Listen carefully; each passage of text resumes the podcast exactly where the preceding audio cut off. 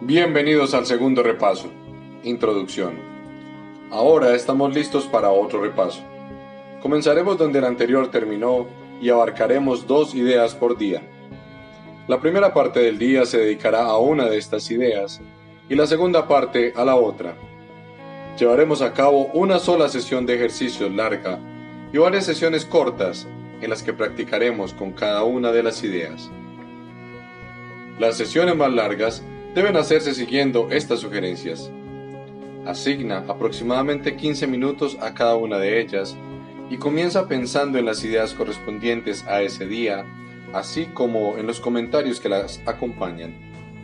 Dedica 3 o 4 minutos a leerlos lentamente, varias veces si así lo deseas, y luego cierra los ojos y escucha. Si notas que tu mente divaga, repite la primera fase del ejercicio pero trata de pasar la mayor parte del tiempo escuchando sosegadamente, aunque con mucha atención. Hay un mensaje esperándote. Confía en que lo vas a recibir. Recuerda que es para ti y que quieres recibirlo. No permitas que tu intención flaquee en presencia de aquellos pensamientos que vengan a distraerte. Comprende que sea cual sea la forma que adopten, no tienen sentido ni poder Reemplázalos con tu determinación de triunfar. No olvides que tu voluntad tiene poder sobre todas las fantasías y sobre todos los sueños. Confía en que tu voluntad te apoyará y te llevará más allá de todos ellos. Considera estas sesiones de práctica como consagraciones al camino, la verdad y la vida.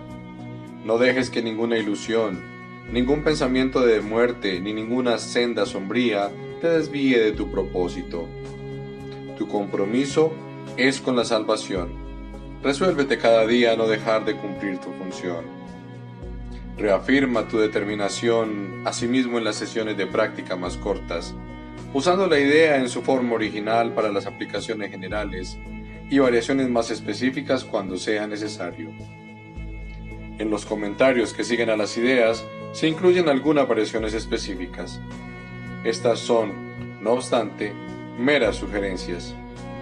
No son las palabras en sí que utilices lo que realmente importa. Nos vemos en la próxima lección.